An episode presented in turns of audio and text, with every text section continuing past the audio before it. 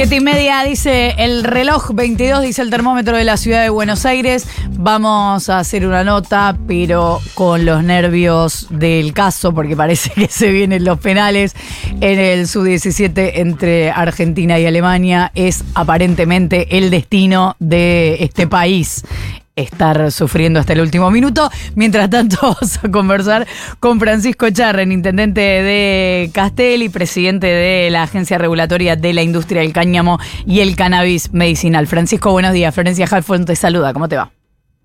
Hola, muy buenos días. ¿Cómo están ustedes? Acá eh, eh, con un ojo en la tele y un ojo en las cosas de la vida.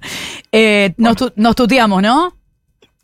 Por supuesto. Bien. Y esperemos que mientras charlamos eh, la Argentina gane, ¿no? Eso, Hola. nos vamos, nos vamos poniendo en tema. Cualquier cosa te interrumpo, vos, perdón, vos perdóname. Dale. Eh, grita, grita igual tranquila. Excelente. ¿Estuviste, Francisco, en la reunión de ayer de intendentes con Kisilov?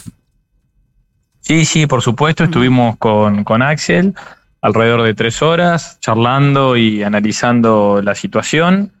Así que una charla muy fructífera y bueno, y, también importante en el marco de la unidad, ¿no? Donde más de 80 intendentes del peronismo gobiernan distritos de la provincia de Buenos Aires y tenemos una responsabilidad de estar todos juntos para, para hacer frente a lo que viene, que por lo que escuchamos en los medios de prensa, creemos que no va a ser nada fácil. ¿Y qué conclusiones sacaron? Porque te leía diciendo que también era interesante si se pudieran juntar todos los intendentes, incluso de, distintos partidos, para pelear por la obra pública. Sí, mira, eso es una postura mía individual. Yo creo que, si efectivamente el presidente para la obra pública cero, como ha venido diciendo, ya no como candidato, sino como presidente electo, el daño que va a hacer a todo el país, sobre todo a la provincia de Buenos Aires y particularmente al interior, es, de- es descomunal, ¿no? Creo que, que eso atraviesa a todas las fuerzas políticas. No hay un intendente del peronismo, del radicalismo del vecinalismo que se pueda aislar de esto. Y creo que, que va a ser un daño enorme, ¿no? Vos pe- pensá que solo en Castelli, que es un típico distrito del interior de la provincia de Buenos Aires, 12.000 habitantes, 350 personas trabajan de forma directa en la obra pública, ¿no? Nosotros tenemos mucha obra pública, bueno, el reasfaltado de la Ruta 2, que emplea camiones, que emplea mucho, mucha gente, ¿no? Para esa obra. También tenemos un desarrollo urbano de Procrear, de 208 viviendas, que no solo es trabajo, sino también son sueños de 208 familias. Mm. Bueno, eso se replica y se multiplica en todos los eh, municipios de la provincia de Buenos Aires, gobierne quien gobierne. Así que por eso fue mi, mi propuesta de decir, bueno, juntémonos todos eh, y tratemos de disuadir al presidente electo de que, de que no es un buen camino frenar la obra pública. Realmente el daño que va a producir es descomunal y no es algo que pueda tomar una decisión y después volver atrás al otro día. Mm. Es algo que uno cuando para la obra pública después reactivarla lleva mucho tiempo. Eh, Francisco, ¿cómo te va? Nico Fiorentino te saluda. ¿Y qué, Hola, mm, Nico. ¿y qué eh, respaldo, propuestas, eh, respuestas recibiste respecto a esta idea de eh, generar una especie de consenso o un planteo unificado o grupal de intendentes por el tema de obra pública? Mira, yo creo que se va a ir construyendo a, a lo largo del tiempo. Estamos, digamos, el presidente electo tiene que asumir, tiene que tomar la decisión, pero yo no tengo ninguna duda que si avanza en este sentido, los intendentes y los gobernadores también eh, van, a, van a reunirse para, para expresarse conjuntamente, ¿no? Porque ya te digo, esto atraviesa a todos los partidos políticos, no hay uno que diga, bueno, yo soy del radicalismo, a mí no me perjudica, no, esto nos, nos impacta de lleno a todos.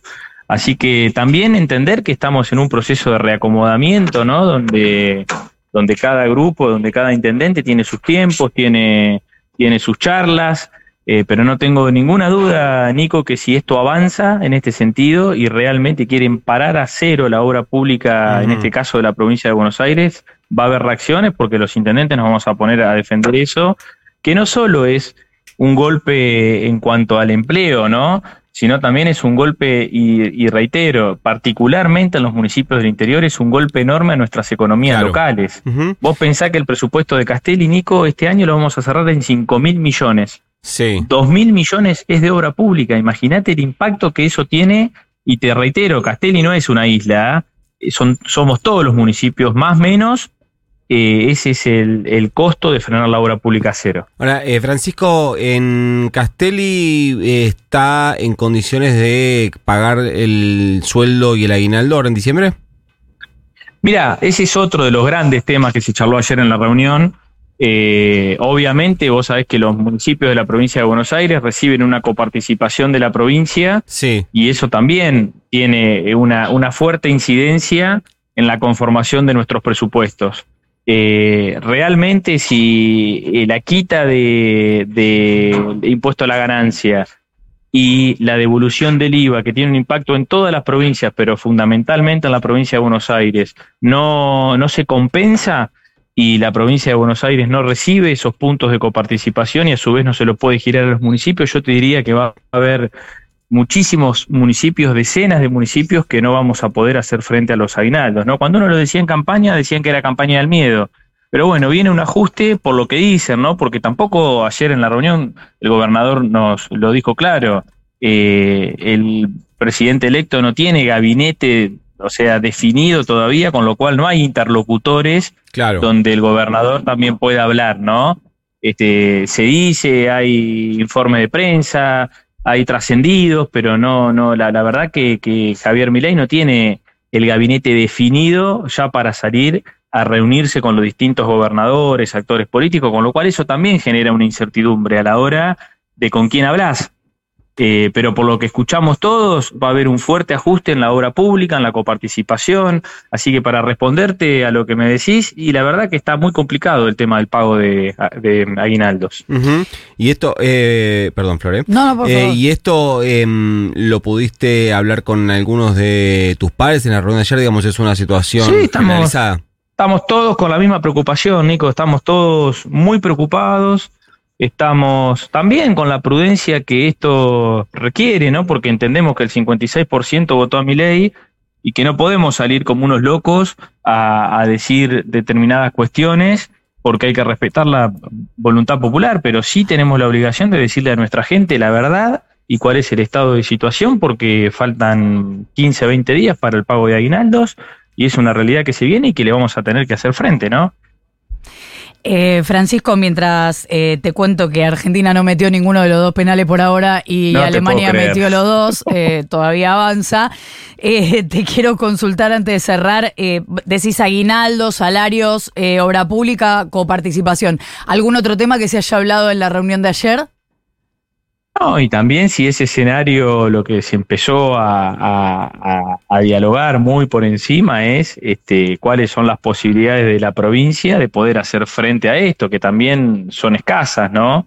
Así que vos sabés que la provincia de Buenos Aires tiene un problema histórico de coparticipación, que perdió muchos puntos de coparticipación. Uh -huh. La provincia de Buenos Aires genera el 40% de, del producto argentino y, y recibe menos de la mitad con lo cual hay una injusticia ahí en términos de distribución, eh, que bueno, se tendrán que dar las discusiones, pero la urgencia de que en 15 días tenemos que pagar aguinaldo, de que hay obras que se certifican y se tienen que pagar. Vos imaginate que los empresarios mismos ya escuchan a un presidente electo decir que va a terminar con la obra pública y quién va a continuar una obra que sabe que en 30 días no sabe si va a cobrar el certificado. Entonces ya están despidiendo gente. Entonces, más allá de las cuestiones a mediano plazo, tal vez que la provincia junto con los municipios puede hacer, la urgencia que nos ocupa es fin de año. Uh -huh. Y esa mañana. Francisco Echarren, intendente de Castelli, muchas gracias por habernos atendido. No, muchas gracias a ustedes y Fuerza Argentina. Le mando un beso grande. Fuerza, un abrazo. Y hablando